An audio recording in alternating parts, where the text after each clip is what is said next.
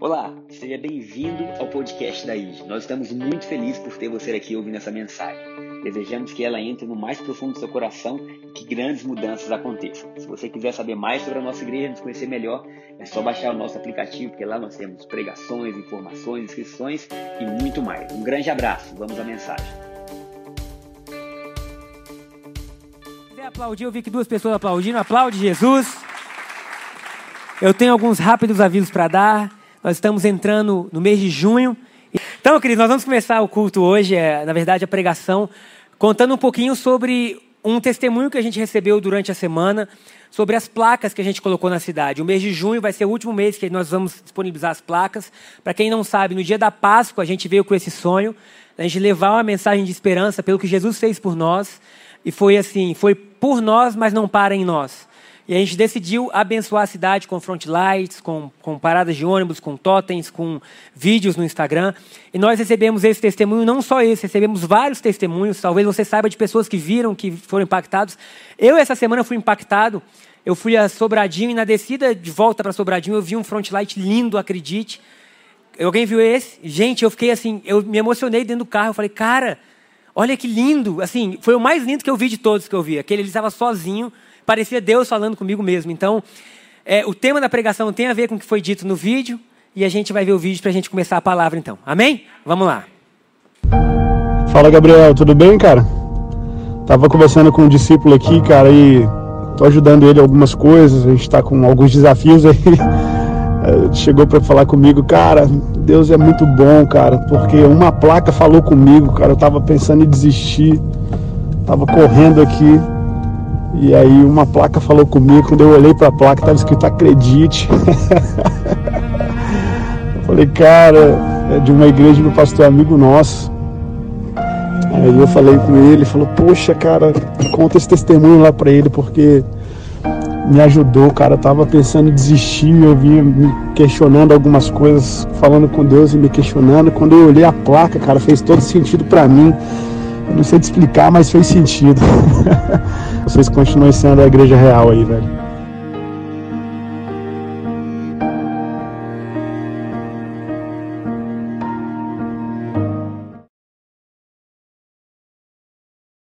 E o tema da nossa pregação hoje é a igreja real. Porque a igreja real vem por nós vermos um Deus real. A igreja real não tem a ver com uma placa. Não é a ID, nem é a presbiteriana ou a batista.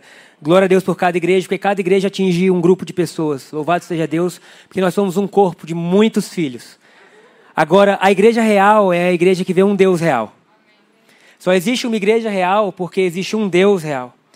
E eu entendo quando foi dito assim que vocês continuem sendo essa igreja real.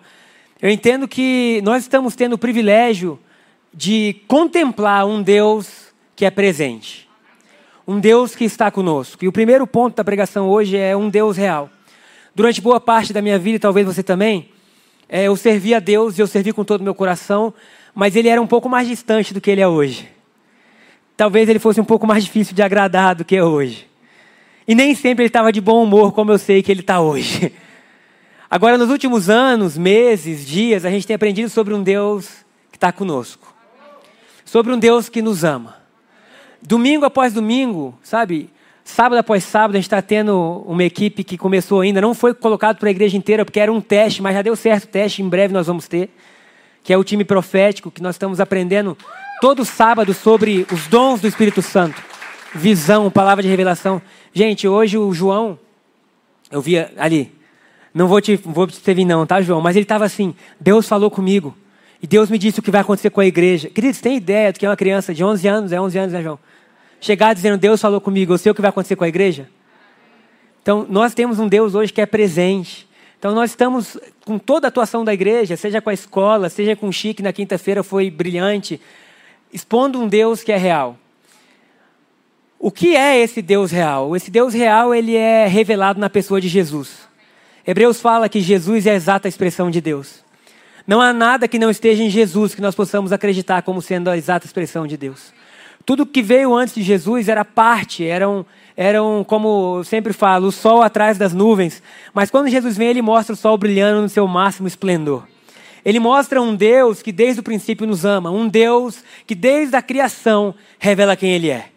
Generosidade não surge no nosso coração, generosidade surge em Deus, desde Gênesis capítulo 1, versículo 1, quando diz: Criou Deus os céus e a terra. Ele não precisava criar os céus e a terra, mas ele criou. Sabe, não existia necessidade em Deus, ele tem os céus, queridos, Deus é Deus, ele tem todo o poder, mas ele começa a criar um mundo para a gente. Um mundo com um espetáculo maravilhoso. Todos os dias a gente vive um espetáculo diante dos nossos olhos. Todos os dias, se a gente tiver tempo, a gente vai ver a grandeza de Deus no pássaro que canta, na beleza de um lago, ou do oceano, ou no sol que se levanta, ou quando ele se põe. Nós vemos a beleza de Deus em tudo. Vocês lembram um tempo atrás que a gente viu o vídeo da campanha Acredite, que cantava aquela música que era. Canta, Gaspar. É essa música que eu tinha esquecido, mas é, Deus te trouxe aqui para aliviar o teu sofrimento. A pessoa que fez esse vídeo, Breno, logo pouco tempo depois pegou Covid, foi internado. E aí eu sei que ele me mandava, e assim, ele teve boa parte do seu pulmão comprometido, e ele me mandava áudio ofegante, dizendo assim, pastor, nós não podemos parar. A minha filha está cantando para mim essa música no áudio. E ele está dizendo assim: o vídeo que eu fiz hoje está servindo de testemunho para mim. Pode ter gente em todos os lugares sendo alcançados. E aí eu sei que nós ficamos orando por ele, declarando a cura. Glória a Deus, ele saiu. Oramos para que todo mundo que às vezes está internado ou passando, que haja cura, que haja restauração. Esse é o nosso papel: crer, continuar crendo, continuar declarando. E Deus é Deus, queridos. Nós, nós não, não limitamos Deus ao que vivemos, nós aumentamos a nossa fé a quem Deus é. Pergunta por que, que um sai e às vezes o outro é promovido aos céus. A gente não sabe, mas o nosso papel é declarar: Deus é Deus de cura, Deus é Deus que ama. E aí ele saiu e ele falou assim: é estranho, porque eu passei a ver a vida diferente. Eu passei a valorizar a natureza. Ele falou: Eu nunca tinha visto que o meu jardim era tão lindo. Agora eu me contento com o abraço dos meus filhos. Coisas que talvez no dia a dia fique tão corrido que a gente não pensa. Por ele ter visto a morte frente a frente, ele falou: Pastor, teve uma noite que eu sabia, que eu senti que eu ia morrer. Nada baixava a febre, eu me tremia. O médico com medo de eu ter convulsão, porque não tinha mais remédio que resolvia. E naquele momento eu senti Deus. E ele falou: é engraçado que naquele hospital eu pude sentir coisas que eu já não sentia há algum tempo, e lá eu vi Deus presente, um Deus que é real, tanto na vitória quanto na aflição. Um Deus que é real tanto na abundância quanto em momentos que nós estamos com escassez. Um Deus que não se limita a estar conosco, dependendo do que nós estamos vivendo. Um Deus que se importa em estar conosco, porque Ele é. Ele é, e Ele decidiu, e é Ele que vai ao nosso encontro. Então, esse Deus real, Ele é um Deus perseguidor em amor. Ninguém da gente merecia estar aqui, não. É hipocrisia nossa falar que alguém merecia pregar ou cantar. Gente, a gente merecia a cruz. É o que a gente merecia. Os nossos erros, os nossos pecados nos levariam para lá. Mas esse Deus que nos persegue em amor morre numa cruz gritando: Eu te amo. E nos dando a possibilidade de reescrever a história. Um Deus que está dizendo assim: Olha, eu é que sei que pensamentos que têm a vosso respeito pensamentos de paz Queridos, eu não sei se a Shala pensou em mim hoje. Eu não sei se os meus filhos pensaram em mim hoje. Mas você já parou para pensar que Deus está dizendo, eu é que sei que pensamentos que eu tenho a teu respeito. Deus está dizendo, eu penso em você. Queridos, queridos, eu não, não tem como a gente. A gente ocupa um lugar na mente de Deus. Só isso era para a gente celebrar, para a gente se alegrar, para a gente chorar. Para ele dizer, haja o que houver. Cara, se Deus pensa na gente, e se Ele pensa bem, porque Ele fala pensamentos de paz. Deus não está trabalhando para nossa destruição. Deus não está escondido na esquina vendo aonde a gente vai errar. Deus está com a mão estendida dizendo: Vem andar comigo. Eu sonhei com você, eu projetei sua vida. Esse é o nosso Deus, esse é o Deus que a gente está descobrindo, esse é o Deus que a gente está vendo. E isso começa a produzir em nós uma igreja real. Uma igreja que não cria, mas que literalmente copia o que Deus está fazendo. É muito mais fácil assim. Uma igreja que vê Deus e fala: puxa, se ele age assim, a gente também vai agir assim. Uma igreja que pode discordar em amor. É tão bom isso. Talvez vocês concordem com tudo que eu faço, ou que alguém diga, ou... mas a gente discorda em amor e honra. Sabendo que a gente pode pensar diferente, mas a nossa fé é a mesma.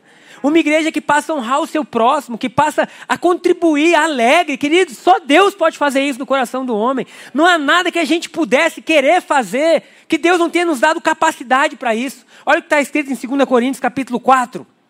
Esse era o versículo do final da pregação. Mas deixa Deus agir, amém? Ele fala assim, 2 Coríntios, capítulo 4. Está aí, Daniel. Tá, tá, já está preparado aí. Paulo está mostrando. Três, isso. Não é esse, não. Eu vou achar para você. É o último versículo da pregação, é que eu mudei a ordem. 2 Coríntios capítulo 3, versículo 4 e 5. Diz assim: tal é a confiança que temos diante de Deus por meio de Cristo. Paulo está dizendo: nós temos confiança diante de Deus por meio de Cristo. Não que possamos reivindicar qualquer coisa com base em nossos próprios méritos, mas a nossa capacidade vem de Deus. A nossa capacidade vem de Deus. A capacidade da gente trabalhar, amar, se doar, cuidar dos nossos filhos, interagir, projetar, a clareza vem de Deus. Até o ateu tem capacidade dada por Deus. Um Deus que não se importa, porque muitas vezes o mundo vira as costas para Deus, mas Deus continua dizendo: Eu te persigo em amor. Ah, eu já estou falando o segundo ponto da pregação, que é o furioso amor de Deus. O furioso amor de Deus. Porque o amor de Deus, ele é furioso para nos abençoar, ele é furioso para nos guardar, ele é furioso. Queridos, se você parar para pensar na sua vida e você fosse anotar todas as vezes que Deus levantou a mão chamando sua atenção, faltaria páginas no seu caderno. É uma criança que fala, é um abraço de um amigo. Ontem nós estávamos no batismo e foi muito lindo o batismo. Muito lindo porque a gente sente um pouco do coração de Deus, porque graças a Deus nós tínhamos quase 30 pessoas batizando e não tem como você conhecer profundamente a vida de cada um. Mas cada pessoa que vai entrando nas águas, você fala: Eu sinto o prazer de Deus. Eu sinto o amor de Deus por essa pessoa. Você vê quem está fora das águas chorando. Você vê as pessoas chorando. Entrou um menino, Henrique, se eu não estou enganado, de 11 anos. Queridos, ele entrou, ele já tá, ele chorava tanto indo. Quem começou a chorar? Eu. Chorava, chorava todo mundo. E aí meu pai perguntou assim para ele. Meu pai estava batizando, né? Era a vez meu pai batizar. Ele falou assim: Você ama Jesus? E o menino sempre. Sabe, com tanto amor que você fala, o que, que eu estou sentindo? Você não, consegue, você não consegue mensurar com palavras o que o coração está sentindo. É, é, algo que o seu espírito fala, isso é real, isso é Deus, isso é Deus mostrando que nos ama. Queridos, então, na nossa vida, durante vários momentos, nós vamos ver um Deus que se importa conosco. Um Deus que diz assim: Eu estou preocupado com você, porque eu te amo e quem ama se preocupa. Um Deus que demonstra paz, amor, justiça, sabe? Um Deus que não poupa, não poupa nada em nossa direção. Ah, queridos, glória a Deus por isso. Então Jesus chega, para ilustrar esse amor furioso, Jesus chega a um poço em João capítulo 4. Porque o amor furioso de Deus tem a sua expressão máxima em Jesus.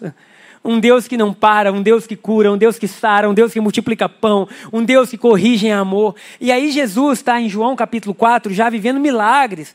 E aí João capítulo 4, versículo 1, está escrito assim, que era-lhe necessário passar por Samaria. Mas Samaria não era o, o, o percurso normal de Jesus. Ele estava indo de uma cidade a outra e Samaria não estava no percurso, mas era necessário porque ele tinha um encontro em Samaria. Ele tinha um encontro com uma mulher que estava sofrendo. Uma mulher que já tinha tido cinco maridos, essa é a história da mulher samaritana. E uma mulher que passou procurando amor desesperadamente nos lugares errados. Naquela época, a mulher divorciada, assim, ela era milhares de vezes mais julgada. Hoje em dia não tem mais tanto isso. Mas naquela época era assim, era um absurdo. E essa, coitada, ela teve cinco maridos. E o horário que ela vai ao poço, o poço, queridos, era onde a mulherada se reunia, o Instagram da época.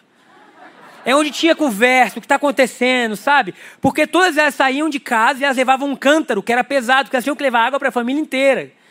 E elas levavam quase 50 metros de corda, de 20 a 50, dependendo do poço. Então você imagina o peso que era isso. E elas se reuniam, porque era o lugar delas, mas elas se reuniam no início do dia. Porque no início do dia é mais fácil. Essa mulher samaritana não, ela vai meio-dia. Porque ela não queria ver ninguém. Eu imagino às vezes, eu não quero ver ninguém. Eu quero, não quero conversar com ninguém. Eu não quero que ninguém saiba da minha vida. Eu não quero me explicar para ninguém. Sabe quando a pessoa está literalmente cansada? Ela está assim. E aí ela vai, e nesse dia, ao meio-dia, ela vê um homem sentado ao lado do poço, e esse homem é judeu. E os judeus não se davam com os samaritanos. Você imagina o bom humor que ela devia estar ao ver Jesus ali. Dizendo, é o que me faltava agora. Eu venho meio-dia e tem um homem. Ai, Jesus. E o pior, Jesus, em vez de ficar quieto, não, puxa assunto com ela. Queridos, vocês têm ideia que Deus, na pessoa de Jesus, puxa assunto com a gente? Mesmo quando a gente não quer? E aí Jesus está assim, mulher, me dá de beber, e ela trata Jesus mal, e ela fala um monte de coisa. Como que você sendo judeu fala comigo que sou samaritana? Como você sendo homem fala comigo que sou mulher? Enfim, e aí Jesus fala, se você soubesse quem fala contigo, vamos ler o versículo 10. Jesus lhe respondeu, se você conhecesse o dom de Deus e quem lhe está pedindo água, você lhe teria pedido a ele, e ele lhe teria dado água viva. O que Jesus está dizendo é: se você soubesse quem fala contigo, mulher, era você que estaria me pedindo água, porque eu sou a fonte que jamais seca. Eu sou o Criador. Eu sou aquele que fez a criação. Eu sou aquele que sustenta todas as coisas. Mulher, tem ideia que eu criei tudo isso aqui. Eu me reduzi à forma humana por amor a você. E eu mudei a minha agenda.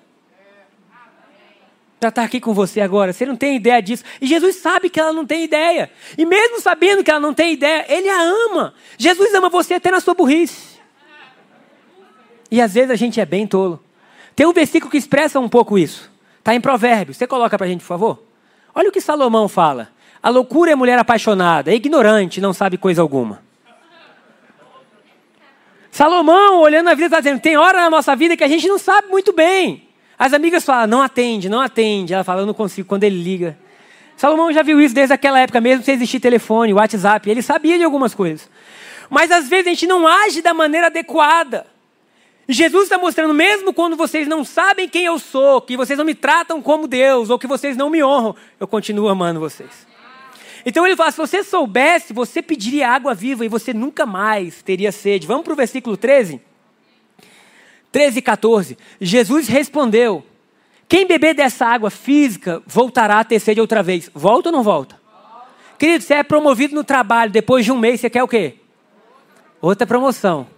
Fala, eu já acostumei, já até investi o dinheiro que eu estou ganhando em outras coisas. Já mudei o menino de colégio, já comprei um carro com uma prestação, sei lá, né? E aí você quer mais. Tudo na vida, você tem uma sede. Mas olha o que Jesus fala. Mas quem beber da água que eu lhe der, nunca mais terá sede. Ao contrário, a água que eu lhe der se tornará nele uma fonte de água a jorrar para a vida eterna. Ele está falando, mulher samaritana, você está fugindo de todo mundo, você está com medo de todo mundo. Mas é o seguinte: se você beber da água que eu te dou, dentro de você vai jorrar algo que marido nenhum pode te dar, que traição nenhuma pode levar, que solidão nenhuma pode tirar. Dentro de você vai brotar uma água que não tem a ver com quanto você tem na conta. Posso, dizer, posso ouvir amém? Ou dizer um amém também é bom, pastor, amém? Porque agora essa água ela vem de dentro para fora. Aí o que, que essa mulher fala? Ela se interessa. A gente é interesseiro. Porque a gente só quer o nosso bem. Ela fala: então tá bom, senhor, me dá dessa água. Como muda rápido? O coração do homem. Primeiro ela não queria falar com Jesus, depois que ela viu, ela, então me dá dessa água, eu quero nunca mais ter sede, eu quero nunca mais ter que voltar aqui e carregar esse cântaro. E aí Jesus fala assim para ela: vai lá, chama o seu marido e vem cá. Ah, Jesus. Precisava falar do marido dela. Puxa, logo da dor dela. Tem ideia que Deus não tem medo de tocar nas suas feridas? Que Deus não tem medo de ver o que deu errado na sua vida e falar, eu sei. Que Deus não está se escondendo das suas frustrações, pelo contrário, Ele está lá dizendo: pode trazer, porque eu vou te curar. Pode trazer, porque eu não sou Deus que se esconde. Eu vi, eu sei, eu sou a cura. Queridos, nós vimos domingo passado que nem tudo acontece porque Deus quis. Deus nos deu o livre-arbítrio. Nosso livre-arbítrio, às vezes, a gente erra demais. Às vezes a gente escolhe errado, faz errado, pensa errado, fala errado. Às vezes a gente machuca quem a gente ama. E Deus está dizendo assim: Eu sou a cura, vem. Aí essa mulher samaritana fala assim: Eu não tenho marido. Ah, linda. Tão pura. Né? A gente é sempre assim, não, não, eu. Eu, Senhor. E ele fala assim, é bem, você está dizendo bem. Porque você teve cinco. E esse que você está, não é seu, não. Hum. Agora, o que eu acho engraçado é que ela viu que Jesus conhecia ela. Porque não era assim, ele não sabe quem eu sou. Esse cara sabe tudo sobre mim. E esse cara está me amando. O fato de Deus te amar não quer dizer que ele passe uma borracha ou que ele não veja aquilo que você tenha feito. Quer dizer que apesar do que você fez, o amor dele é suficiente. E quer dizer que apesar do que você viveu, apesar do que você sofreu, apesar de quem você machucou, ele fala: vem, porque eu sou a cura, vem porque eu sou o perdão, vem porque eu quero te livrar. E aí essa mulher, ela então começa a viver algo que é radical. Porque a necessidade de amor levou ela até o poço meio-dia, mas agora naquele poço, ela está descobrindo uma fonte eterna que jorra. Ela está descobrindo aceitação. Ela está descobrindo perdão. Ela está descobrindo Deus. E ela fala assim: Olha, Jesus, eu vejo que você é profeta. Ela tira algumas dúvidas. E ele fala assim: Eu sei que um dia vai vir o Messias. E aí Jesus fala assim: Eu sou. Queridos, eu não sei, mas só de ler eu me alegro. Uma mulher samaritana que representa a mim e a você, está tendo o privilégio de conversar com o Messias. Cara, o Deus, o Deus, o príncipe, o rei ungido está ali. E essa mulher enlouquece. Porque um amor furioso te leva a perder as estribeiras. Quando você encontra o amor de Deus, você não vai ficar igual. O amor de Deus não é um ursinho de pelúcia, ni, ni, ni. O amor de Deus é algo impetuoso que muda a gente. Quando ela descobre que ele é o Messias, ela fala, cara, eu, eu vi o Messias, ele sabe tudo o que eu fiz, e ele conversou comigo. Ele falou que dentro de mim vai jorrar uma água, uma fonte. Meu Deus, Deus não está contra mim. Nisso chegam os discípulos. E os discípulos perguntam: o que, é que você está conversando com uma mulher? a mulher não se importa mais. A Bíblia fala, vamos ler o, o, os últimos versículos? Obrigado, Daniel, você está mais rápido do que eu imaginava. Versículo 28. Então, deixando o seu cântaro. Quantos querem deixar um cântaro aqui esta manhã? A mulher deixando o seu cântaro, deixando o seu peso. A mulher deixou o cântaro lá, ela esqueceu até o que tinha ido fazer lá. A mulher voltou à cidade, queridos. Tem ideia que esse versículo mostra uma mudança radical que aconteceu em minutos, talvez horas? Onde eu fujo da cidade porque eu necessito de amor, mas agora que eu encontro abundância de amor, eu volto para a cidade. A necessidade de amor fez ela se esconder, a abundância de amor fez ela voltar. E é isso que nós estamos encontrando: abundância de amor. A cidade para aquela mulher era o triunfo sobre a vergonha. A cidade para aquela mulher era Deus dizendo: Você tem sentido. A verdade para aquela mulher era a vitória sobre os seus medos. Queridos, é maravilhoso demais. Porque o Evangelho, quando ele é pregado, ele é vivido, ele produz em nós atitudes extravagantes. E eu quero deixar bem claro para nós, como igreja, para você que está em casa, que nós vamos nos acostumar a ver atitudes extravagantes. E nós não vamos dizer: Para. Para que isso? Não, Deus não precisa disso, não. Deus não precisa, mas Ele recebe. Sabe? Jesus não falou, que isso, querida? Não, volta para a cidade, não. Agora que você está curada, deita numa rede. Celebra a vida. Sabe, você não precisa disso, eu te amo mesmo sem você ir. Quando Jesus viu que ela foi para a cidade, ele deixou. Porque o Evangelho produz aceitação, perdão, salvação, mas também produz atos de entregas radicais, porque nós amamos. O evangelho produz Maria quebrar um vaso de perfume e dizer eu te amo. E Jesus não falou, não. Jesus falou, você quer fazer isso? Quero, então faz. O evangelho produz Zaqueu dizendo, eu vou entregar metade dos meus bens. E Jesus não falou, não, não precisa, eu sou rico. Ele é Deus ou não é? É. Ele tem tudo ou não tem? Mas Deus ama ver o nosso coração respondendo em amor. Então Jesus olha aquela mulher e ela fala assim: Isso é uma resposta em amor. Então, o último ponto da nossa pregação hoje fala de um amor furioso em nós. Glória a Deus por isso. De um amor furioso em nós. De um amor furioso que toma forma na nossa vida e que agora nós passamos a ser usados por Deus.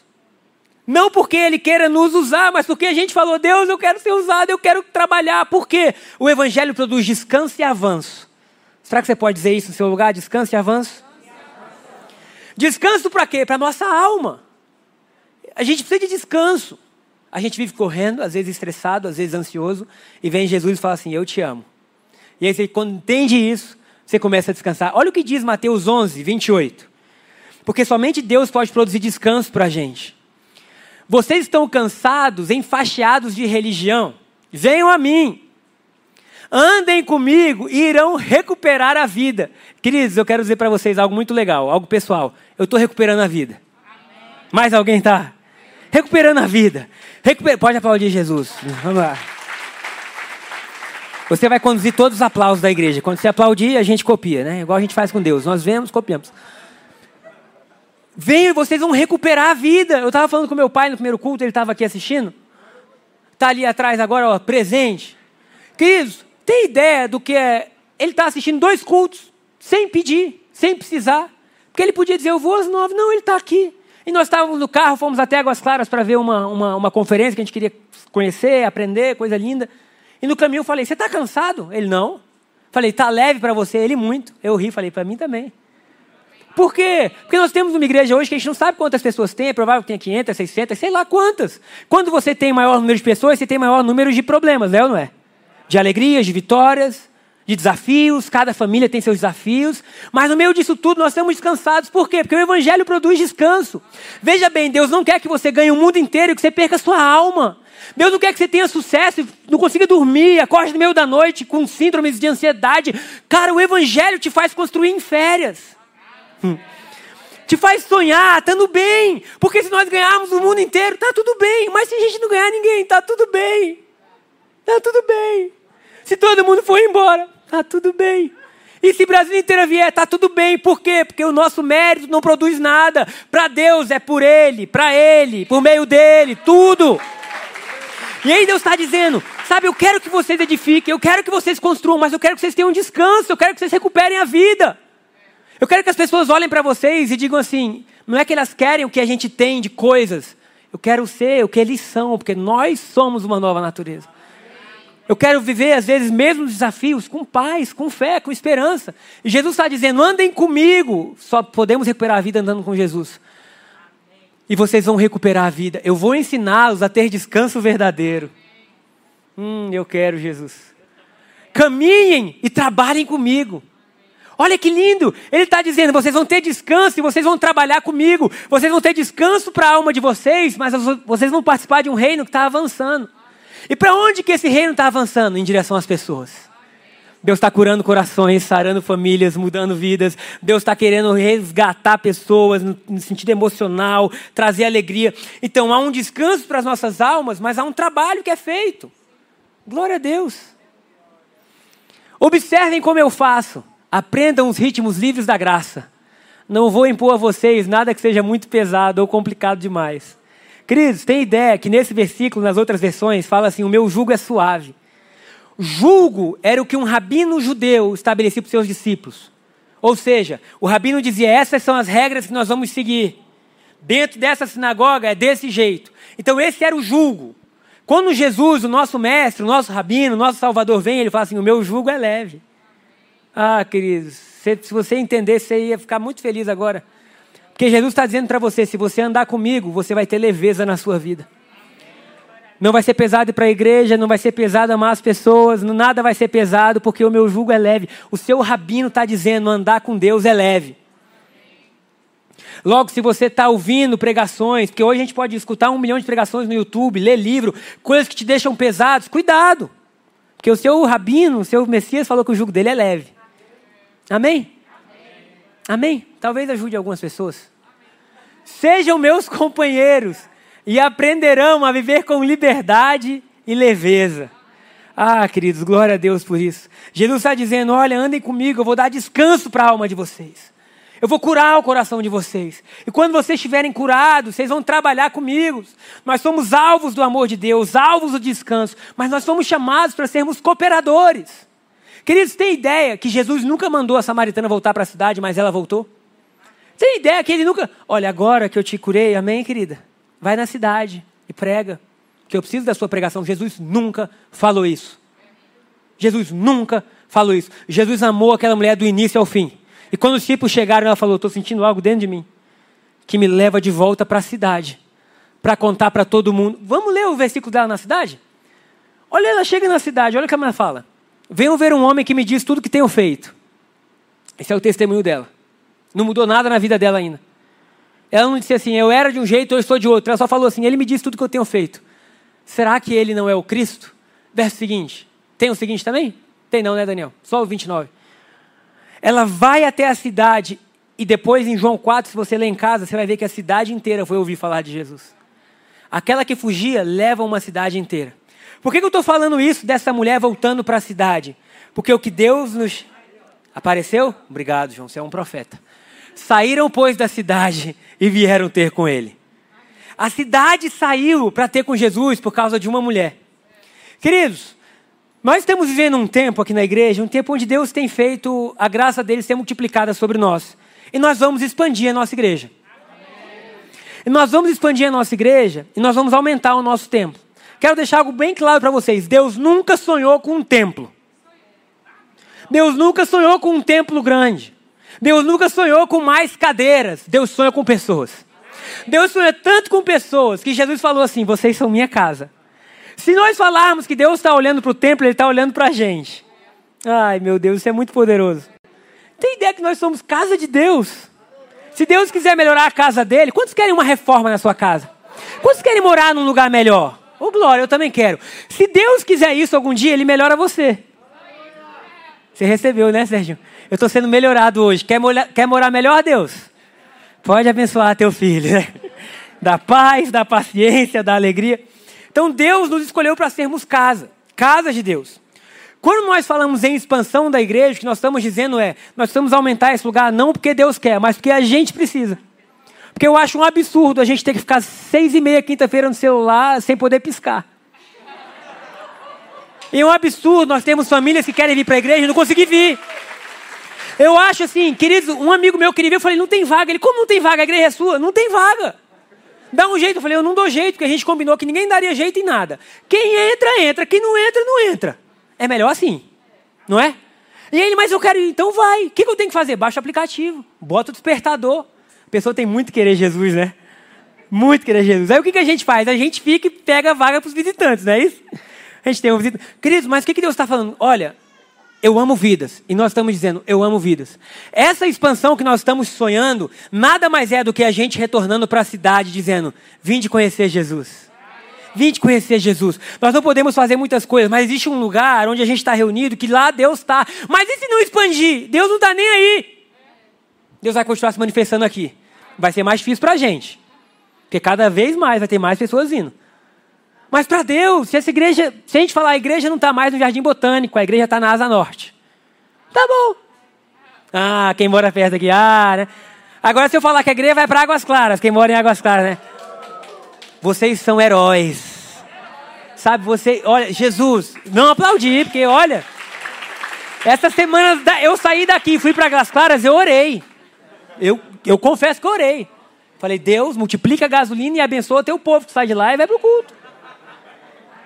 Mas olha que coisa, nós estamos dizendo algo que foi Deus, e Deus está dizendo: Eu estou com vocês, porque vocês são meus cooperadores, eu quero vidas. O que, é que vocês querem? Vocês querem botar placas na cidade? Eu vou abençoar vocês. Vocês querem construir tal coisa? Vocês vão. O que nós estamos sonhando, Deus está fazendo. E eu creio que, como família, chegou o tempo da gente expandir. E para isso, eu quero mostrar aqui algumas fotos, como era em janeiro de 2016 a nossa igreja. Essa era a nossa igreja. Aquele era o apóstolo. em janeiro de 2016. Isso era dentro da igreja. Isso era, isso era dentro da igreja. A primeira oração aqui dentro, isso aqui era um casebre. E nós chegamos aqui um dia e falamos, isso vai virar uma igreja. E não virou. Mas se a gente tivesse chegado aqui e dito, isso aqui vai virar uma academia, não ia virar? Ia. Mas como a gente falou, vai virar um lugar para nós estarmos juntos, Deus disse, tudo bem. E aí, essa era a imagem de fora, isso era um matagal. Agora nós temos a imagem de hoje. Essa é a nossa imagem hoje, a nossa igreja. O lugar que a gente está vindo. E eu quero mostrar para vocês como vai ficar a nossa expansão. Não é o nosso, não é assim.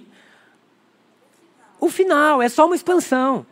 Porque o final ainda está sendo escrito através do amor de Deus no nosso coração. Se um dia a gente falar, nós vamos construir algo maior, nós vamos. Mas se isso for suficiente, vai ser suficiente. Então nós queremos mostrar um pouquinho, ó, Tá, eu não vou dar spoiler não. Mas um pouquinho de como vai ser. Essa parede vai ser quebrada. E nós vamos colocar essa mesma quantidade, esse mesmo espaço aqui dentro, ali para o outro lado, né? Para o estacionamento. Deu para entender? Se não deu, vocês vão ver. Acho que vai dar para entender um pouquinho. Vamos lá.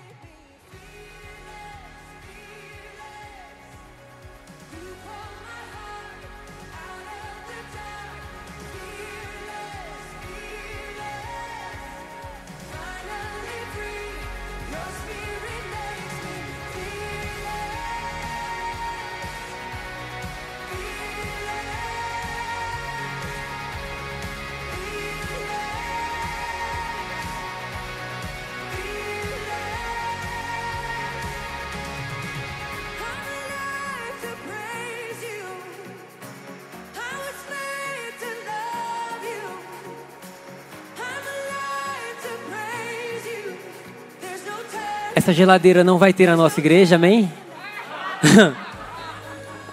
Acho que a arquiteta esqueceu que era. Aleluia.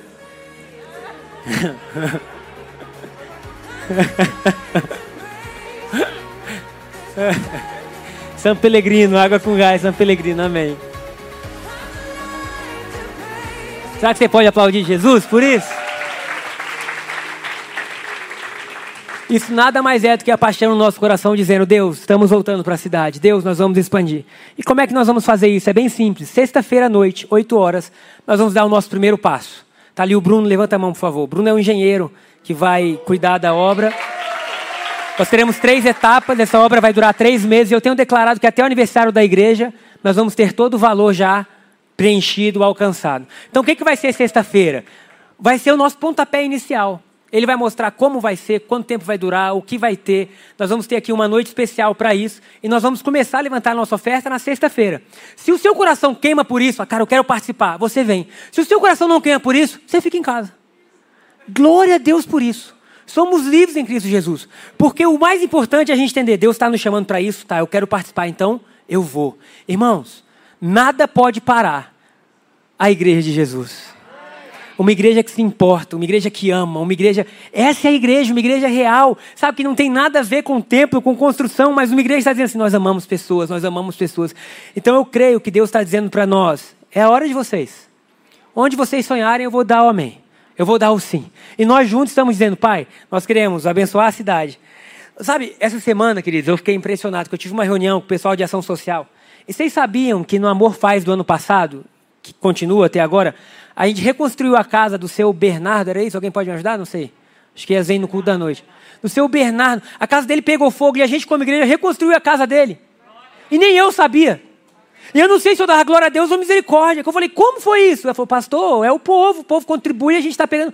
Queridos, nós estamos reconstruindo casas, abençoando a cidade. Eu quero dizer, glória a Deus por isso. Glória a Deus por isso. Quero chamar o louvor para subir.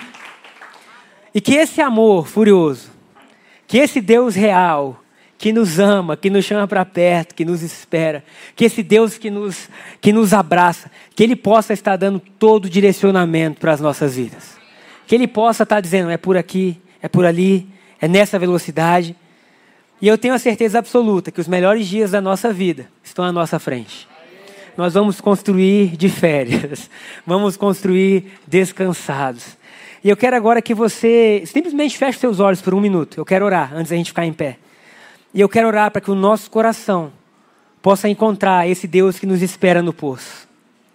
Esse Deus que ao meio-dia muda a sua agenda para dizer que nos ama. Eu não sei o que você tem passado, o que você tem vivido, mas Deus ama tanto você. O seu coração é tão importante para Ele, que Ele enviou Jesus para que você pudesse estar sempre, sempre, sempre sempre, sempre, sempre ao lado do Pai.